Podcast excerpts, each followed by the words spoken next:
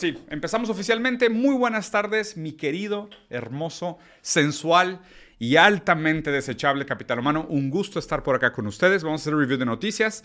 Hay un par de temas muy importantes de los cuales quiero hablar que sucedieron este fin de semana. Así que sin más, eh, sin perder más tiempo, vamos al asunto principal. Bueno, pues este fin de semana quebraron tres bancos en Estados Unidos y adivina quién va a pagar la cuenta. Sí, la gente, como siempre. Como decía Noam Chomsky, capitalismo para los ricos y socialismo para los no, al revés, ¿no? ¿Qué decía Chomsky? Ah, decía Chomsky, capitalismo individualista para los pobres y socialismo para los ricos. Eh, ¿Por qué pasa esto? Porque vivimos en una economía que lo que hace es que socializa las pérdidas y privatiza e individualiza las ganancias, ¿no? Eh, para darles un poquito de contexto, eh, desde hace bastante tiempo, de hecho esta, historia empieza con Bernie Sanders haciendo una petición para la regularización de los bancos. Obviamente después de la, quiebra del 2008, que hubo un problema gigantesco con la manera en cómo muchos bancos tuvieron que pedir rescate, tuvieron que pedir auxilios por estar usando el dinero de manera indebida, por estar haciendo demasiada especulación específicamente en el mercado inmobiliario, Bernie Sanders, que es un político de izquierda socialdemócrata, muy tradicional, muy moderado, con unas peticiones, la verdad es que bastante humildes, muy interesado por la clase trabajadora americana, dijo, oye, tenemos que regular a los bancos de alguna manera, no podemos permitir que sigan haciendo lo que quieran con el dinero y después de que quiebran, después de que todo sale mal, vienen con su manita extendida, con sus ojitos de gatitos, así de gato con botas, a pedir ayuda del Estado. Bueno, obviamente Bernie Sanders fue ignorado, el gobierno de Estados Unidos no le dio la razón, no dejaron pasar adelante las regulaciones que él quería poner a los bancos y de hecho el el análisis que se hizo en ese momento histórico dijeron, si permitimos que continúe los bancos con esta cantidad de desregularización, vamos a ver la quiebra de bancos de arriba de valores de 210 billones de dólares. Y es justo lo que pasó este fin de semana. Este fin de semana específicamente el banco del que estamos hablando es SVB, que es Silicon Valley Bank, un banco que está metido principalmente con empresas medianas y pequeñas del mundo del startup, del mundo del venture capital, del mundo de las, de las eh, pequeñas incubadoras y los emprendedores americanos. Empresas que tradicionalmente están muy vinculadas al mercado de electrónicos, a las startups, a grandes ideas de innovación y que sí, quieras o no, de alguna forma son el motor de la revolución eh, electrónica que existe en Estados Unidos. Este banco SVB había estado relacionado con hasta el 44% de las empresas que estaban en Silicon Valley como startups durante su desde su apertura hasta hoy. Okay. Lo que pasa fue, es esto. Eh, a grandes rasgos, los bancos tienen derecho, y esta es la parte regulamentada de los bancos, tienen derecho a usar ese dinero que la gente deposita en sus cuentas para hacer algunos tipos de inversiones y préstamos y jugar con ese dinero, casi como ir a Las Vegas, y jugar con ese dinero para producirse ellos mismos algún tipo de ganancia con ese dinero que tienen guardado. Pero obviamente, la pregunta es, si les va bien, pues perfecto, tienen ganancias, se quedan con las ganancias y tienen dinero para pagarle regreso a la gente que invirtió su dinero con ellos, pero por otro lado, ¿qué pasa si invierten ese dinero y les va mal? O si prestan ese dinero y las tasas de interés cambian. O si la gente a la cual le prestan ese dinero no tiene suficiente capital para pagar. Bueno, pues ahí hay problema porque hay desabasto de capital. El desabasto de capital o la ausencia de flujo se siente precisamente cuando estas empresas pequeñas que tienen sus cuentas en bancos como el SVB tratan de sacar su dinero de sus cuentas al mismo tiempo. Cuando una empieza a sacar su dinero de la cuenta, las otras empresas se ponen un poco tensas porque dicen, oye, algo está mal, porque la gente está sacando los dineros de las cuentas de SVB. Entonces todo el mundo empieza a hacer saques muy grandes y obviamente el banco inmediatamente dice, no, no, no, espérenme, no tenemos esa cantidad de dinero para darles flujo de efectivo a todos los que lo necesitan. Mucho de ese dinero está prestado, está apostado, está en acciones, está en bonos del gobierno, está en algún tipo de inversión al mediano o a largo plazo. Entonces no tienen realmente el flujo de capital para regresarle todo el dinero a la gente que tiene cuentas en el banco SVB. Esto fue lo que pasó este fin de semana. Llegaron a un punto de quiebre. Entonces, además de llegar al punto de quiebre, este, con el creciente del, tamaño o el valor de las tasas de interés que tiene Estados Unidos ahorita, se pusieron en una situación donde realmente no pueden tener dinero necesario para fungir lo que necesitan sus clientes. ¿no? Entonces, muchos de los clientes de SUBB esta semana dijeron, oye, pues es que yo llego el lunes y el lunes tengo que pagar rayas, tengo que pagar sueldos, pero no hay suficiente cash para que ellos puedan hacer uso de su dinero, que es de ellos, para pagar las rayas. Entonces, obviamente lo que hace SVB, se declara en quiebra, va con el, con el, con el Fed, con el Federal Reserve en Estados Unidos, Y les dice, a ver, Fed, yo no tengo lana, Todas estas empresas tienen seguros de hasta 250 millones de dólares, que muchas empresas tenían eh, fondos de muchos mayores a 250 millones de dólares, y yo no tengo dinero para pagarles. Entonces, si tú no me ayudas, pues estas empresas también van a quebrar y van a costar empleos y la gente no va a tener sueldo y mucho va a pasar. Bueno, Aquí para hacer el análisis de esta situación, definitivamente no es la primera vez que pasa y definitivamente no va a ser la última vez que pasa. Se supone que el modelo capitalista tiene sus propios ciclos de quiebre y ganancia. El detalle es que se supone que te tocaba un gran quiebre económico por generación.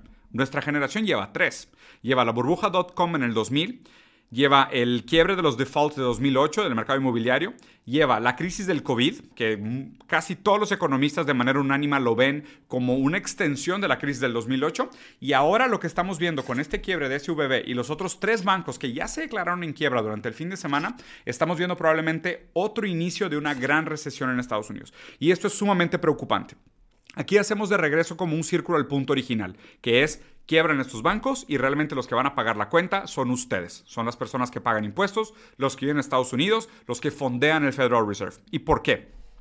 Eh, cuando estos bancos entran en default o quiebran o piden apoyo, hay un fondo dentro del Federal Reserve que se, que se usa para ayudar a esos bancos. Entonces originalmente el, el, Fed dijo, no, no, no, no se preocupen, no es un rescate, no vamos a usar directamente dinero público para rescatar a los bancos. Tienen ellos un fondo determinado para apoyar a este tipo de bancos cuando pasan este tipo de cosas. Y realmente es, es prácticamente, es casi chistoso, por, por no decir hipócrita, el hecho de que ya sabían cuando empezaron a desregular, cuando pidieron pasar nuevas regulaciones, y no los hicieron, los asesores dijeron, vamos a ver la quiebra de un banco mayor a 200 billones de dólares. Y tal cual, pasan un par de años y sucede, ¿no? Casi como si lo tuvieran listo, estuvieran listos para hacerlos.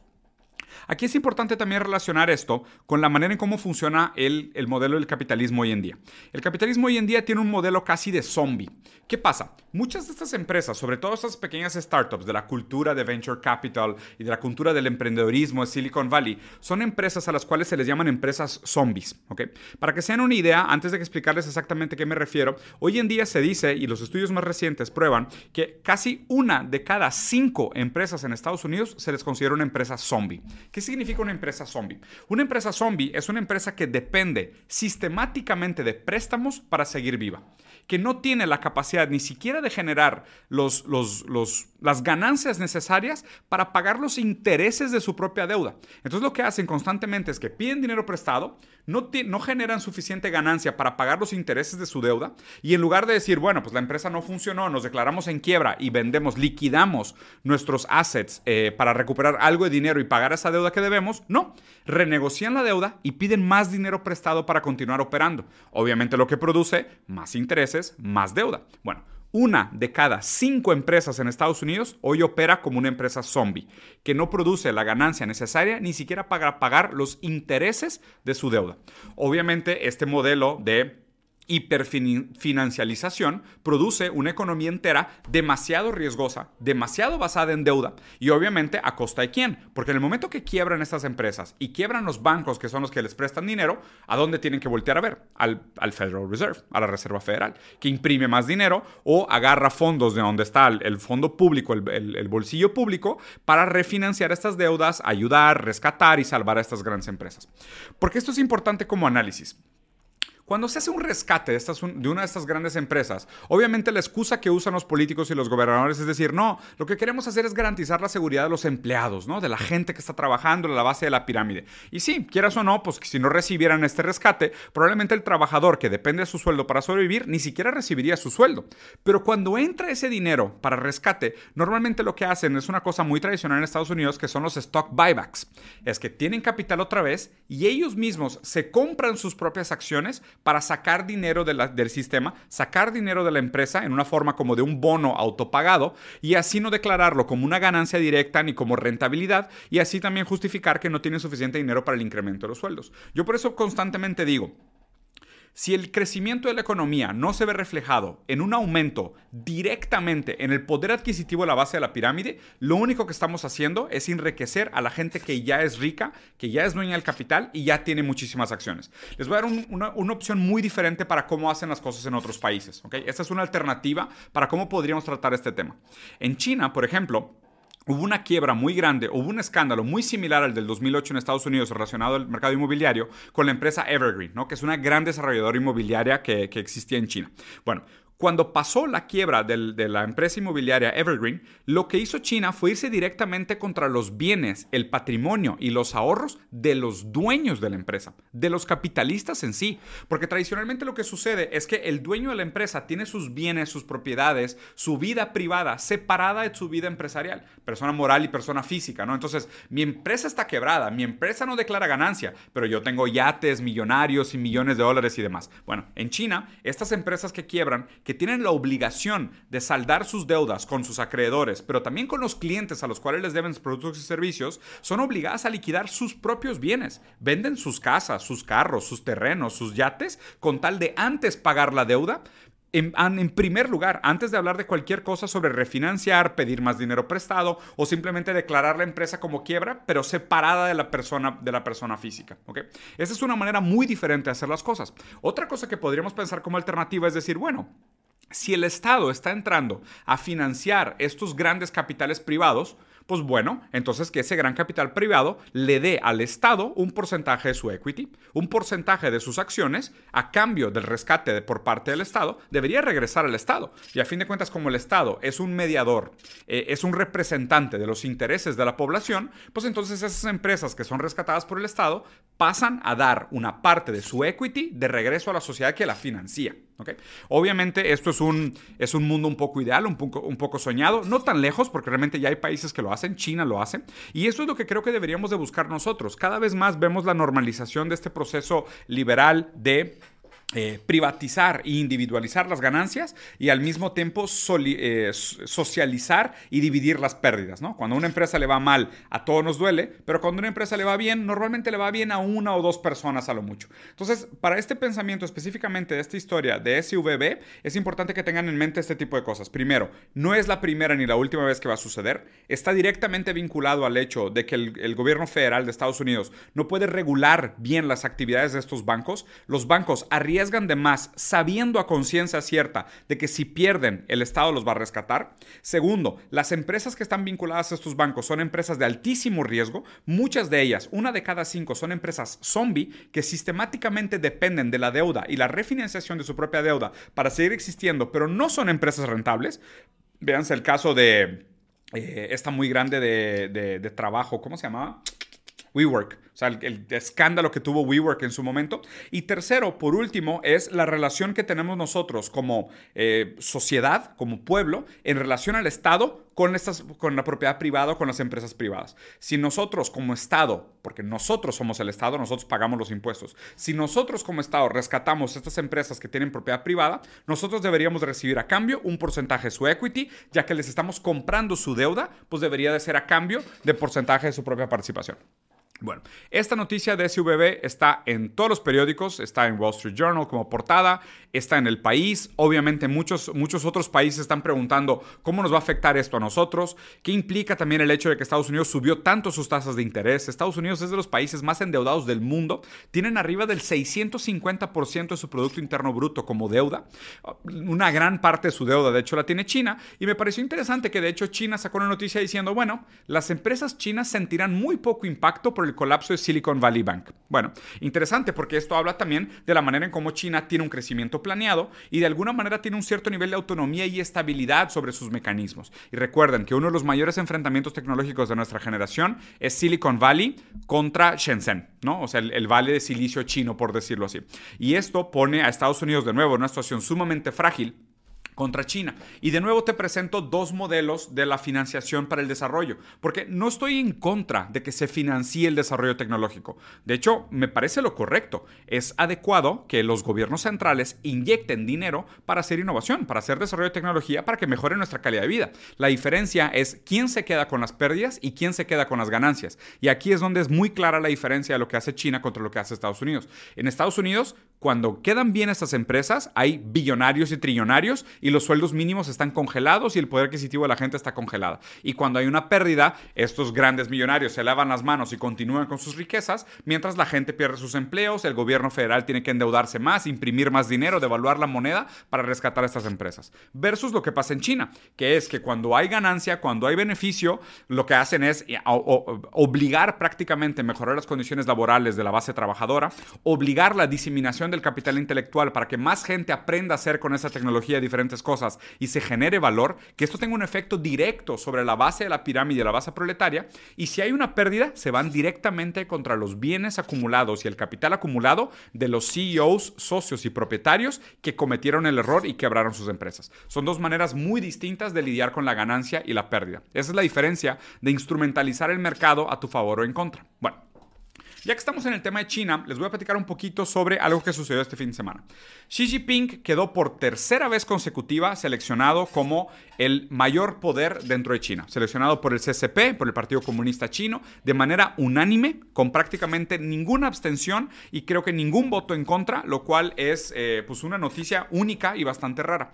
Aquí les quiero presentar dos cosas interesantes de esas noticias. Primero, eh, tengo esta frase muy controversial, ¿no? Que no es mía, pero es una frase de la que he adoptado y la cual creo bastante, que es, eh, un buen dictador puede ser mejor que una mala democracia.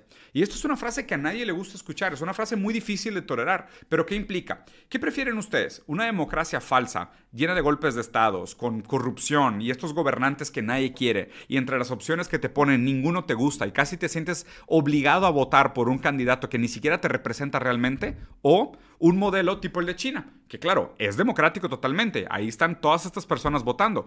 Pero aparte, eh, la manera como se siente la democracia no está cerrada al hecho de, bueno, es un mandato, se acabó el mandato y por más que Xi Jinping hizo un jalezón y sacó 300 millones de personas de la línea de pobreza, que no es un número inventado, es un número real, por más que sacó 300 millones de personas de la línea de pobreza, pues ya se acabó su mandato y en nombre de la democracia vamos a ver quién nos toca en el siguiente. No, allá no. Allá realmente es, oye, pues si, si está haciendo un gran trabajo, está teniendo un gran resultado con el manejo de su país, pues ¿por qué deberíamos de considerar quitarlo?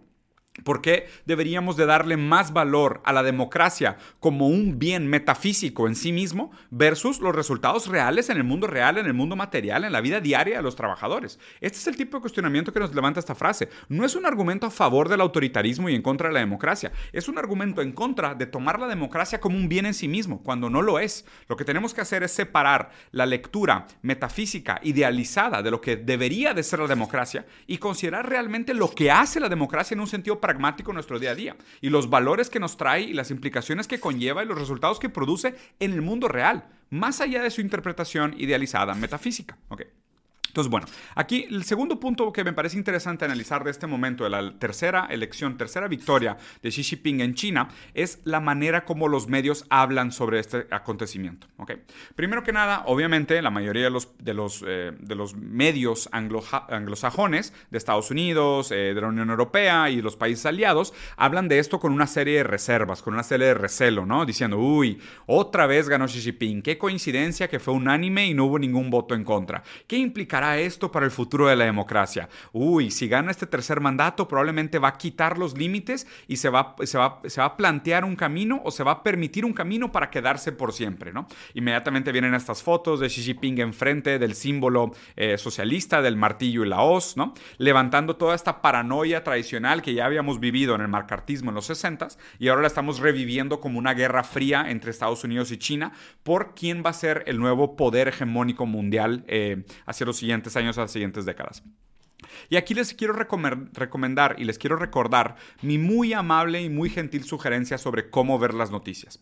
La idea es que nosotros podamos ver no las noticias como una fuente real, objetiva y fidedigna de información, sino como una serie de posturas donde cada una de ellas tiene una agenda ideológica que quiere promover, donde cada una de ellas tiene una lectura ontológica de cómo funciona el mundo, donde cada uno de estos lugares y canales de noticias y periódicos y eh, revistas y noticieros y canales de tele, cada uno de ellos tiene una visión por el mundo, pero más importante que esto, cada uno de ellos tiene que pagar el costo de la tinta en la que se imprime el periódico. Cada uno de ellos tiene que pagar el costo de la ejecución, operación y mantenimiento de su obra informativa. Entonces, cada uno de estos periódicos no es objetivo, sino que cada uno de ellos defiende su visión del mundo desde su postura, sus necesidades y, más importante que nada, el interés de sus patrocinadores. La manera adecuada de ver las noticias no es tratar de ver un periódico porque es aquel que mejor refleja tu visión del mundo. Eso sería solamente encontrar una confirmación para tus sesgos cognitivos y tu propia ignorancia, tu propio límite de entender el mundo. Más bien, lo que yo les recomiendo hacer es que vean la mayor cantidad de noticias en la mayor cantidad diversas de fuentes para que así puedan contrastar la manera en cómo se habla de la misma noticia desde diferentes portales. O al contrario, cómo qué raro que empiezas a ver las mismas palabras en diferentes periódicos que se pintan a sí mismos como opositores, pero realmente hablan de la noticia de la misma manera entre la verdad, entre los quiebres de la verdad, es donde aparece el mundo real. Entre las diferentes versiones de la verdad es donde tenemos un pequeño espacio en donde entramos en contacto con un poquito de esa realidad que realmente nos afecta. En este caso, lo que está sucediendo en China, pues definitivamente cualquier cosa que se pinte a sí mismo como antidemocrática o como una alternativa a la democracia, porque incluso ve, o sea, yo escuchándome a mí mismo, la manera como planteé la frase, algo que se plantee como antidemocrático, es que no, no, no es sí o no, no es democrático o antidemocrático. Existe la democracia, pero existen otras alternativas. O sea, no poder ni siquiera considerar que existen alternativas a la democracia habla también de lo mucho que mi propia visión del mundo está constituida por una postura occidental. ¿no? Y, no culpo a la gente que ve este tipo de cosas y se asuste. Pues por supuesto, hemos estado sometidos a propaganda durante décadas. Es normal que veamos este tipo de cosas y que no sean asustadoras. Es, es, tenemos muchos ejemplos de propaganda, de película, de cine, de historias de terror, de cuando los regímenes autoritarios salen mal y la cantidad de dolor y sufrimiento que se producen.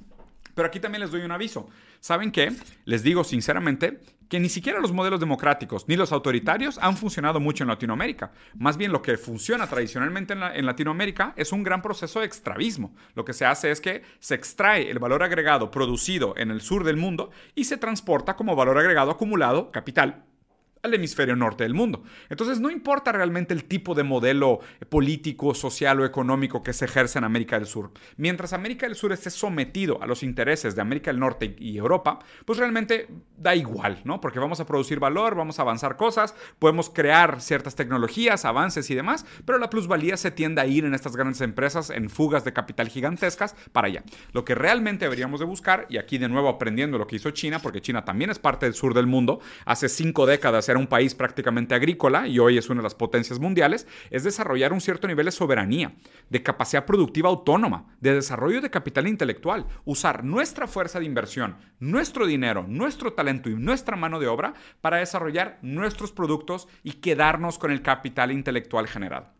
Aquí también es otra manera en cómo China es muy diferente al resto del mundo, ¿no? Digo, aquí se los puedo plantear en, primera versión. Eh, cuando llega una empresa foránea, extranjera, a instalarse en China, China lo que hace es que obliga a que parte de los socios sean locales obliga a que el capital intelectual se quede en el territorio local, obliga a que diferentes personas en diferentes puestos y diferentes niveles tengan acceso al conocimiento y tengan aprendizaje de lo que están haciendo. Vean la diferencia. Puede llegar una empresa gigantesca a México a instalar su fuerza productiva como Tesla, pero realmente la gente no aprende la tecnología necesaria para, para, para aplicar o eventualmente competir contra ellos. Muy diferente a lo que pasa en China. China durante mucho tiempo, sí, prostituyó su mano de obra pero a cambio de qué? De conocimiento. Hoy, como empezamos esta noticia, ya China no solo vende producto barato manufacturado de empresas globales, sino que China compite directamente a nivel tecnológico avanzadísimo con las mayores empresas del mundo. Regresamos a conectar el punto de que Silicon Valley hoy está en conflicto directo con Shenzhen. De nuevo, no es solo pensar que China sea, ah, es, es otro tipo de capitalismo. No, usa el libre mercado en nombre de favorecer la base de la pirámide. Esa es una diferencia fundamental. Instrumentalizan los intereses del capital no para favorecer a los individuos que ya tienen capital eh, acumulado, sino que usa el libre mercado para enriquecer y mejorar las calidades de vida y las condiciones materiales de la base proletaria, trabajadora, como lo dicta el manifiesto comunista y los intereses del Partido Comunista Chino. Bueno, Dicho eso sobre China, les quiero platicar sobre otra noticia que me parece interesante, que es eh, el lanzamiento de la versión 4 del GPT Chat. Eh, este es un tema que también ha dado mucho de qué hablar. ¿Hacia dónde va esto de la inteligencia artificial? ¿Y qué implica el surgimiento de algo tan barato, tan fácil de acceder y tan universal como el chat GTP? Bueno, para empezar, en, un sentido estricto de la palabra, el chat GTP no califica como inteligencia artificial, sino que piensen más, más bien como un buscador muy avanzado. Porque el chat GTP realmente no produce necesariamente conocimiento nuevo, sino que lo que hace muy bien es que en base a la pregunta o a la demanda que tú lo hagas, hace una excelente, increíble navegación del capital intelectual acumulado de la humanidad y te presenta como respuesta un Frankenstein, un collage, una acumulación de estos conocimientos pero en un formato de respuesta. Eso es lo que es realmente sorprendente en ChatGTP. Otra cosa que es sorprendente en ChatGTP es a la velocidad a la que avanza. Ya estamos en la versión 4. Es increíble pensar que cuando salimos de pandemia, Todavía no existía esto, todavía no teníamos acceso libre al chat GTP. Y hoy que estamos recién salidos de pandemia, algunos meses después, ya el chat GTP es una forma común y una parte fundamental de nuestra manera de relacionarnos, no solo con la inteligencia artificial, pero sino con el Internet e incluso con el conocimiento humano. Aquí se desdoblan una serie de preocupaciones muy interesantes. Primero es eh, el tema de la automatización y la pérdida de empleos. Desde que surgió ChatGTP, mucha gente empezó a perder sus empleos. Publicistas, escritores, gente que trabaja con marketing, diseñadores, incluso por la parte de imágenes, pero mucha gente que antes tenía estos trabajos como de, bueno, inventa un test de personalidad o escribe un artículo sobre este tema o sácame 50 frases para promocionar este producto. Mucha de la gente que hacía ese trabajo creativo se quedó sin su profesión por la creación y la apertura y lo rápido, fácil, barato que funciona ChatGTP. Aquí, como muchos avances de la historia tecnológica, no es tanto el problema de la tecnología en sí, sino quién es dueño de la tecnología y la manera como se organizan las relaciones sociales y económicas para ver quién sale como ganador y quién sale como perdedor de estos momentos históricos. No es que el invento del martillo haya dejado sin trabajo a la gente que antes golpeaba cosas con piedra, porque ahora una persona con un martillo clava clavos mil veces más rápido que 20 personas con una piedra. No, no es eso. Es quién es dueño del resultado generado y por qué existe la necesidad de trabajar para sobrevivir, no de trabajar para sobrevivir, lo voy a replantear. ¿Por qué existe la, necesidad de ganar dinero para sobrevivir? ¿no? Vivimos en una etapa de exceso de productividad, exceso de capacidad productiva, pero aún así nos tenemos que levantar todos los días e inventarnos una manera de ganar dinero, porque sin ganar dinero no podemos sobrevivir. Esta es la gran paradoja del desarrollo tecnológico de nuestra generación y las generaciones venideras, porque me parece que cada vez va a ser más evidente que el surgimiento de tecnologías de innovación y productividad van a desplazar a una máquina masa gigantesca de personas desempleadas de una forma completamente innecesaria. ¿Por qué? Porque tenemos capacidad productiva, pero no hemos encontrado una manera de distribuir lo productivo, por lo cual seguimos exigiendo que la gente produzca dinero o gane dinero para poder justificar la compra de aquellas cosas que podemos producir con bastante facilidad. La otra implicación muy grande de la existencia de ChatGTP es la implicación que tiene en el mundo de la educación. ¿no? Se estima que hoy ya 70% de los proyectos en Estados Unidos antes de posgrado, o sea, a nivel universitario, ya tienen algo de ChatGTP o algún tipo de herramienta de, inteligencia artificial. Sí, pues digo, a mí me tocó copiarme, a la gente le tocó piratear exámenes o alguien sacaba sus referencias de Wikipedia cuando era prohibido. Es normal que los estudiantes hoy usen las herramientas actuales para producir resultados. El tema es que el chat GTP ya pasó el examen de maestría de Derecho y ya puede pasar el examen de Medicina, ¿no? Porque pues tiene una memoria perfecta, solo tiene que buscar las respuestas de una base de datos, no sorprende absolutamente nada que un chat GTP pueda pasar esos exámenes de dificultad. Todavía no se gradúa de una maestría, de un MBA y todavía está bastante lejos, o bueno, un poco lejos de tener un doctorado, ¿no? Que implica realmente investigación en la producción de, de capital intelectual nuevo o conocimiento nuevo en el sentido tradicional. Pero el chat GTP también muestra o revela un poco de las fragilidades intrínsecas de los sistemas educativos. Entonces, ahorita, la primera, vamos a decir, reacción que tiene el mundo académico al chat GTP es prohibirlo, ¿no? No dejen que los alumnos usen chat GTP. Pero qué raro pensamiento. Más bien nos deberíamos de plantear cuál es el objetivo de la educación. Porque el chat GTP lo que hace es que hace muy fácil que si tu tarea era entregar un ensayo sobre un tema, el chat GTP te escribe el ensayo sobre ese tema. Pero la pregunta real es, ¿entregar un buen ensayo sobre un tema te hace dueño del conocimiento que estás presentando? Aunque uses chat GTP o no, me parece que la respuesta es mucho más ambigua de lo que tendemos a pensar, ¿no? el simplemente que la gente pueda escribir o no un buen artículo, no quiere decir que entienda realmente el conocimiento al que se está refiriendo, ni que lo tiene introyectado, ni que le pertenece, ni que pueda producir algo nuevo con ese conocimiento adquirido. ChatGTP más bien lo que viene a hacer es viene a eh, evidenciar esos problemas estructurales de la manera como evaluamos la adquisición de conocimiento es anticuada. Y esto, de nuevo, no es un problema reciente. Este problema existió hace muchísimo tiempo. Uno de los diálogos platónicos que más me gusta es el Fedro, donde se habla un poco sobre el peligro de la pérdida de la memoria con la creación de los libros. Oye, pues resulta que una persona encuentra un discurso escrito y se memoriza ese discurso escrito para impresionar a una persona a la que ama, y ahí se cuestiona de que, oye, pero es que si tú te memorizas un discurso escrito para impresionar a la persona a la que amas, pues ese conocimiento no es tuyo. Esa impresión que causas no te, no te pertenece, no la mereces. Pues es un poco parecido al debate que estamos teniendo hoy en día con el chat GTP. Si tú haces una buena pregunta y el chat GPT te produce un resultado, ¿ese conocimiento realmente es tuyo? ¿Tú eres dueño de ese capital intelectual? ¿Mereces los resultados que estás produciendo? Pues no, porque mucho de ese conocimiento que te está presentando el chat GPT es acumulado de la historia de la humanidad. Es resultado del tiempo socialmente necesario para la creación de estos conocimientos. No te pertenece. Es diferente a decir que tú lo hayas leído y hayas producido algo nuevo con ello. Tal vez esa producción o esa nueva interpretación de un conocimiento antiguo, ahí sí recae en ti un poco de mérito. Pero si simplemente lo que estás haciendo es usarlo como un tipo de super buscador para reproducir el conocimiento antiguo que no te pertenece, pues realmente estás pecando del mismo problema que hemos conocido desde hace muchísimo tiempo. No es tuyo, sino lo que estás haciendo es eco de algo que es socialmente merecedor.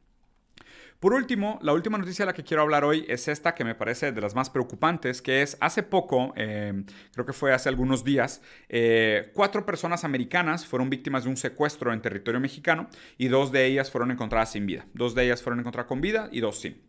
Esto levantó una serie de comentarios por parte de algunos políticos americanos pidiendo intervención con el ejército americano para tratar al narcotráfico mexicano como terrorismo. Esto es muy peligroso. Aquí es, importante que recuerden esto más que nada. La historia de las intervenciones americanas en el mundo son historias de fracaso. País en el que se mete Estados Unidos con su ejército, país que queda en la miseria, en la quiebra y endeudado durante, durante décadas, si no es que para siempre. Por eso la preocupación tan grande de que exista una intervención bélica o militar americana en territorio mexicano. Eh, esto lo pueden ver, digo, sobre todo en Latinoamérica tenemos más que suficientes ejemplos. Vayan a ver las intervenciones que tienen en Brasil, en Haití, en, eh, en Chile, en Colombia, en fin. Donde mete pie Estados Unidos con su ejército, las cosas acaban peor de lo que estaban cuando entraron. Quieren ver la intervención, por ejemplo, que hizo en Afganistán, la búsqueda de las armas de destrucción masiva en Irak, el hecho de que en su momento consideraban ISIS como una organización terrorista y en nombre de la búsqueda de esta organización terrorista, todo lo que sucedió, las millones de personas que murieron y civiles indirectamente, personas que perdieron la casa, que perdieron brazos, papás, piernas, perdieron completamente su, su propósito de vida y su forma de vivir en nombre de la aniquilación de una organización terrorista que es ISIS. Que además ISIS también, vayan a ver sus inicios, fue producido y fue creado por Estados Unidos para pelear en contra de la del comunismo en el Oriente Medio en su momento por el miedo de la expansión de la influencia soviética en, esos territorios. Pero el caso es que la intervención americana raramente produce los resultados que queremos. Aquí hay, hay un detalle interesante, ¿no? porque obviamente la crítica se hace en un momento eh, muy conveniente, por decirlo menos. Primero está la nacionalización del litio, que es un recurso natural sumamente valioso, que ahorita es de los más valiosos que existen en el mundo. Está vinculado no solo a la aplicación en una serie de tecnologías, sino que está vinculado a los carros eléctricos, que también se alinea convenientemente muy bien con la llegada de Tesla a México, pero eso es un tema aparte. Entonces, la nacionalización del litio, que habla de la protección de sus territorios. Y además, muchas de las grandes reservas de litio hoy están en Latinoamérica. Y para Estados Unidos son sumamente importantes, porque ellos tienen la tecnología, pero no necesariamente tiene la materia prima para desarrollarlo. Segundo, está el tema de que Estados Unidos está viviendo en su propio territorio una crisis terrible de abuso de sustancias eh, ilegales. Fentanilos, eh, opioides y mm, fármacos muy potentes, incluso sintéticos, que tienen adicto a una cantidad gigantesca de la población americana y hace parecer que muchas calles de Estados Unidos parezcan un episodio de Walking Dead en lugar de parecer... Eh, la vida real o, como aparecen en las películas, ¿no? En contra de lo que realmente funciona en la vida real. Bueno, el caso es de que ellos mismos tienen su propio problema con los opioides y usan Latinoamérica no solo como el lugar donde se produce, donde se transporta, donde se llevan a cabo las guerras por los territorios, para después ir a consumir en su territorio nacional, como para todavía llegar y decirnos, ustedes tienen el problema, no saben controlar la guerra del narcotráfico, es una organización terrorista que está produciendo una serie de problemas y nos afecta a nosotros los americanos. Cuando es prácticamente al contrario, ellos son en gran parte responsables de lo que está sucediendo acá en Latinoamérica. Y al final, el último aspecto que me parece interesante de esta nota es comparar la democracia americana contra la democracia mexicana. Y a ver, y aquí para nada, en ningún sentido, esto es un tipo de cumplido para la democracia en Latinoamérica. Nuestra democracia es un fracaso, por decirlo menos. Está llena de errores, llena de escándalos, llena de burocracias, llena de traumas, llena de corrupción, eh, incluso asesinatos y cosas terribles. Para nada eso es un cumplido. Pero la democracia americana tiene un tema que se llama el lobby. El lobby es lo que hace que no exista tanta corrupción en la, en la, en la política americana. ¿Por qué? Porque la corrupción está legalizada. Tú puedes, a través del lobby, financiar directamente los partidos. Y aquí les digo, me gustaría enseñarles una gráfica después para que vean la proporción que existe entre los candidatos en Senado, Cámara, gobernaturas y alcaldías, proporcional a su tamaño, ingreso y financiamiento de campaña en arriba de un 88% de los candidatos que ganan equivale a los candidatos que más gastan en campaña. Entonces, directamente lo que afecta a la política americana es la cantidad de dinero que tiene cada candidato por detrás. Entonces, ¿qué es lo que gana todas las elecciones de Estados Unidos? La oligarquía.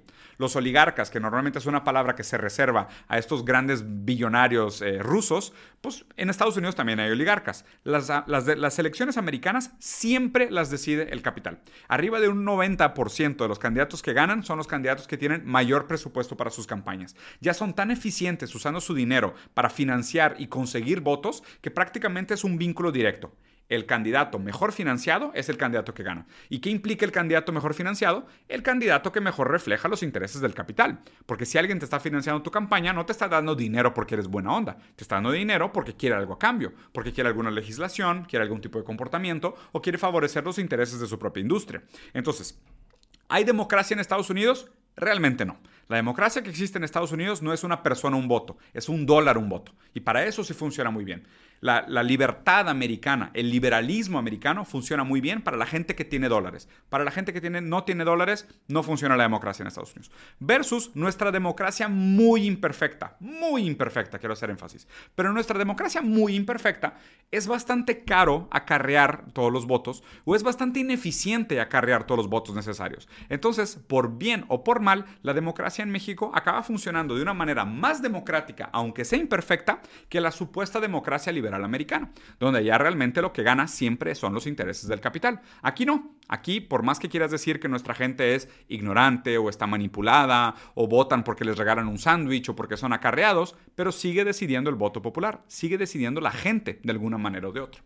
Entonces, hablar que realmente está en peligro la democracia en Latinoamérica por los cárteles en México o por la droga en Colombia o por, no sé, por los crímenes en Brasil, pues no, necesariamente no es cierto. Realmente lo que ha sucedido es que sistemáticamente durante siglos hemos sufrido de manera sistemática intervenciones americanas que nos han imposibilitado desarrollar nuestra capacidad democrática, que nos han imposibilitado realmente que se manifieste cualquier deseo del pueblo a través de la, de la eh, elección democrática.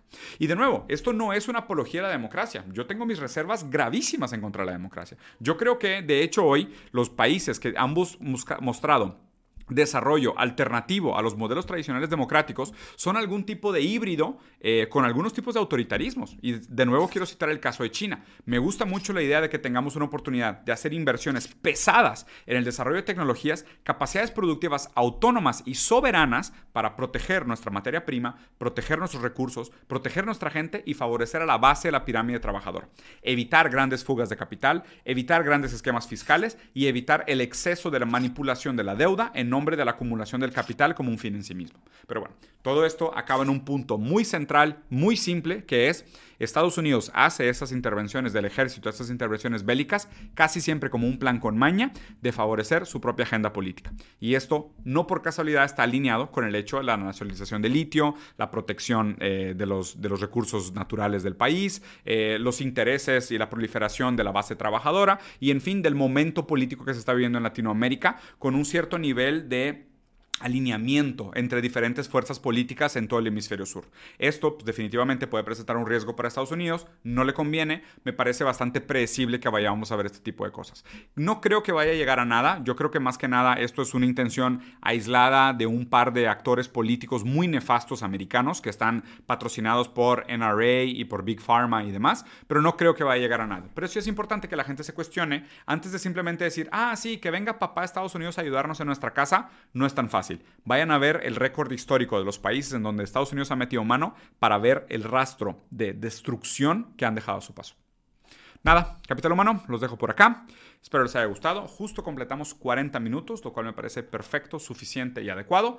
Eh, como siempre, dejen sus comentarios. Voy a hacer un corte rapidito